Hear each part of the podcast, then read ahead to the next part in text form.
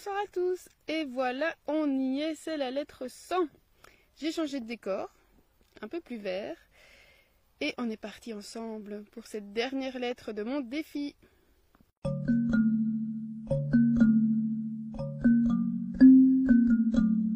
Lucilius a lu des ouvrages politiques de Papirius Fabianus, qui fut le maître de philosophie de Sénèque.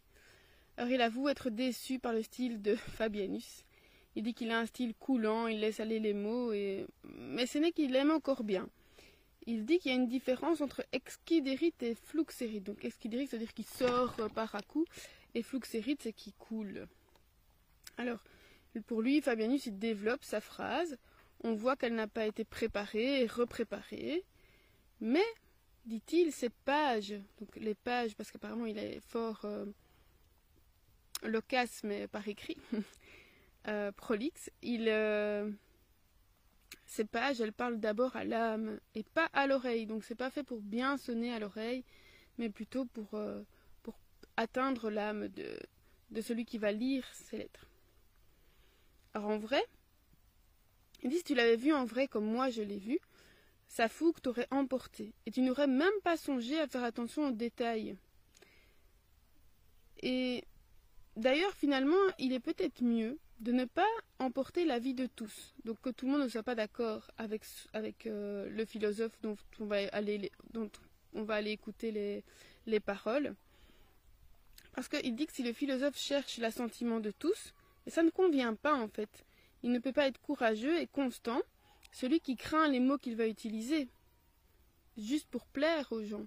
Donc s'il doit réfléchir et refaire sa phrase mille fois dans sa tête avant de la dire, finalement le, le propos n'est plus utile.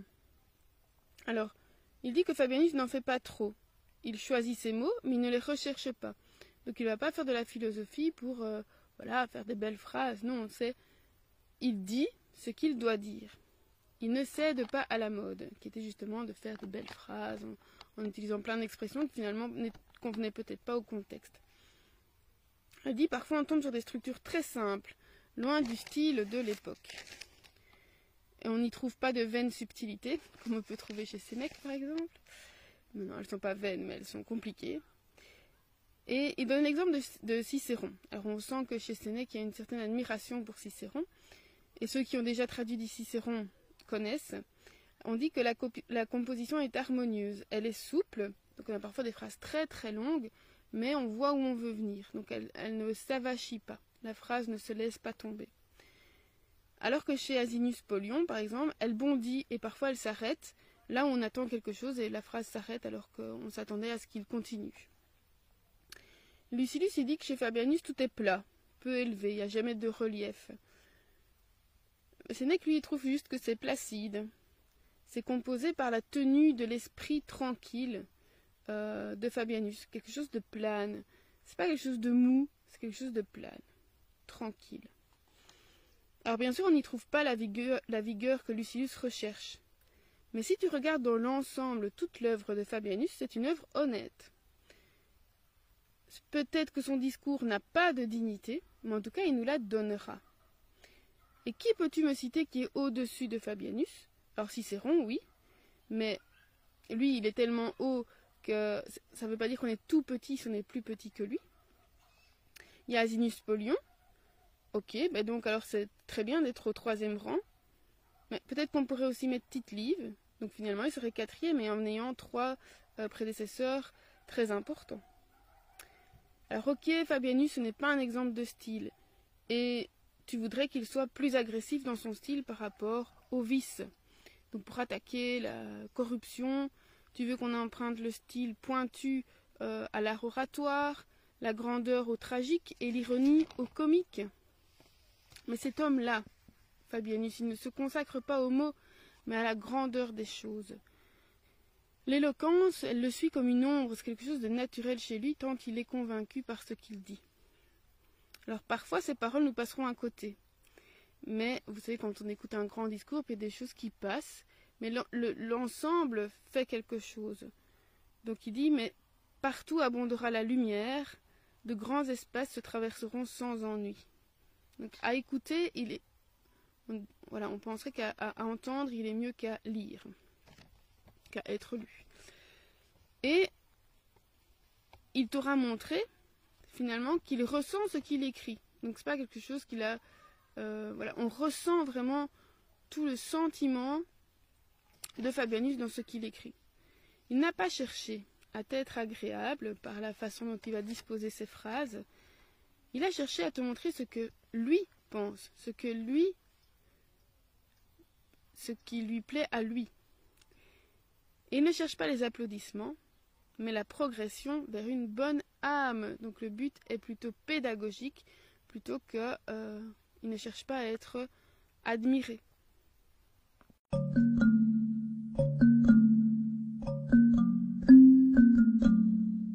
Lui dit que c'est le souvenir lointain qu'il en a, parce que ça fait longtemps qu'il n'est plus son maître. Il dit Fais comme moi finalement, quand j'étais son élève, rappelle-toi de son discours comme si c'était quelque chose que tu, tu avais entendu il y a longtemps dans l'ensemble, pas comme si c'était quelque chose que tu avais analysé récemment. Et il dit que son discours élevait nos cœurs et, euh, nous donnait l'espoir d'une victoire. C'est-à-dire que euh, ses élèves, ses apprentis disciples, euh, espéraient un jour pouvoir atteindre le niveau de, Fabianus sans se dire mais non, ça, on n'y arrivera jamais. Et donc il dit, ce n'est que c'est vraiment la façon la plus intéressante d'encourager, alors ici ses disciples, de se dire mais oui, mais moi aussi je pourrais arriver là où il est.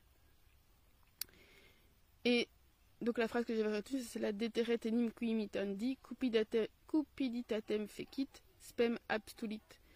Donc euh, parfois on va donner l'envie, si on est trop, on va donner l'envie, mais on va enlever l'espoir, parce qu'on se dira mais non, c'est pas possible que j'y arrive, mais on aurait quand même envie d'y aller.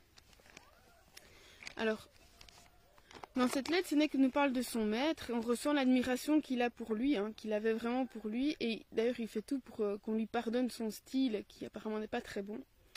Et on dirait, euh, il écrit comme il parle en fait. Hein. il a vraiment retranscrit tous ses discours et tout ça. Donc c'est une littérature très abondante, mais voilà, le style ne plaît pas à Lucilius. Et ça me faisait penser que parfois on s'arrête sur la façon de parler des gens. Euh, des personnes qu'on va écouter ou des gens qu'on va rencontrer. Et parfois, on va juste arrêter à ça, à la façon dont ils se présentent ou la façon dont ils nous parlent, et, avoir un a priori négatif sans se dire que ces personnes ont des choses intéressantes à dire. Je le dis parce que parfois ça m'arrive avec des élèves et j'essaie de moins en moins euh, d'avoir ça, d'avoir des a priori négatifs euh, par rapport à un premier contact que j'aurais pu avoir avec quelqu'un. Ça peut être aussi un accent, voilà ici quand on va en France, on rencontre plusieurs accents. Et nous, évidemment, j'ai mon accent belge qui euh, peut parfois euh, donner euh, un indice ou quelque chose chez la personne en face alors que ça ne dit rien de moi, à part que je suis belge. alors, et finalement, c'est aussi une leçon de modestie que que nous fait. il ne faut pas, nous, qu'on s'arrête aux apparences en pensant qu'on est supérieur à quelqu'un d'autre pour telle ou telle raison. Et le fait de dire que je peux imiter quelqu'un, donc que quelqu'un euh, que j'admire peut être, je peux arriver à son niveau, euh, ben ça encourage à se mettre en route plutôt que d'abandonner en rêvant à l'inaccessible étoile en disant ben non, je n'y arriverai jamais. Alors, ben, c'est le moment de se dire au revoir. Au revoir. Euh, je vais vous laisser ici pour cette centième. Alors, certains auront pu, ça me faisait penser justement à cette lettre-ci, comme Lucie, auront pu, comme Lucilius, critiquer mon style, mon accent, parfois un manque de profondeur dans l'analyse qui est dû, et je le sais, euh, et j'espère que vous le savez, à euh, la fréquence des lettres. Voilà, en une journée, lire la lettre, la comprendre, la commenter, la filmer, tout ça, tout ça. Donc évidemment, ça exclut une analyse en profondeur que je voudrais parfois faire. D'ailleurs, je pense revenir sur certaines lettres euh, par la suite. Mais je suis quand même fière de moi, en tout cas, d'avoir été au bout de ce défi, qui fut parfois facile, souvent difficile, euh, assez compliqué, mais très prenant. Donc je me suis jamais découragée. Euh, c'était vraiment la première chose à laquelle je pensais le matin, de faire. Je disais toujours faire ma lettre. donc les enfants disaient maman, t'as déjà fait ta lettre? Parce que ce défi m'a apporté énormément de choses. Et je vais justement préparer, j'ai déjà pensé à plein de choses, faire une vidéo ne serait-ce rien que pour moi, que pour, faire un bilan de ces défis, pour voir ce que ça m'a appris. Euh, parce que j'ai vraiment bien envie de faire le point que ce soit au niveau de l'organisation, mais aussi au niveau de ce que j'ai appris. Et alors, pour ceux qui voudraient les lettres suivantes, ben, je pense bien continuer les dernières lettres, mais à un rythme moins soutenu. Parce que même si Sénèque nous dit qu'on doit placer la philosophie avant tout et laisser le reste et, faire euh, avec le temps qu'il reste pour les autres choses, c'est pas toujours facile de mettre la philosophie avant tout. Et, euh, et, voilà, donc je vais faire, je vais pas faire une pause parce que je pense que je vais vraiment continuer, mais euh, voilà, aller à un rythme euh, un peu moins soutenu. Donc on se retrouve une autre fois, et d'ici là, portez-vous bien, à l'été, et merci à vous.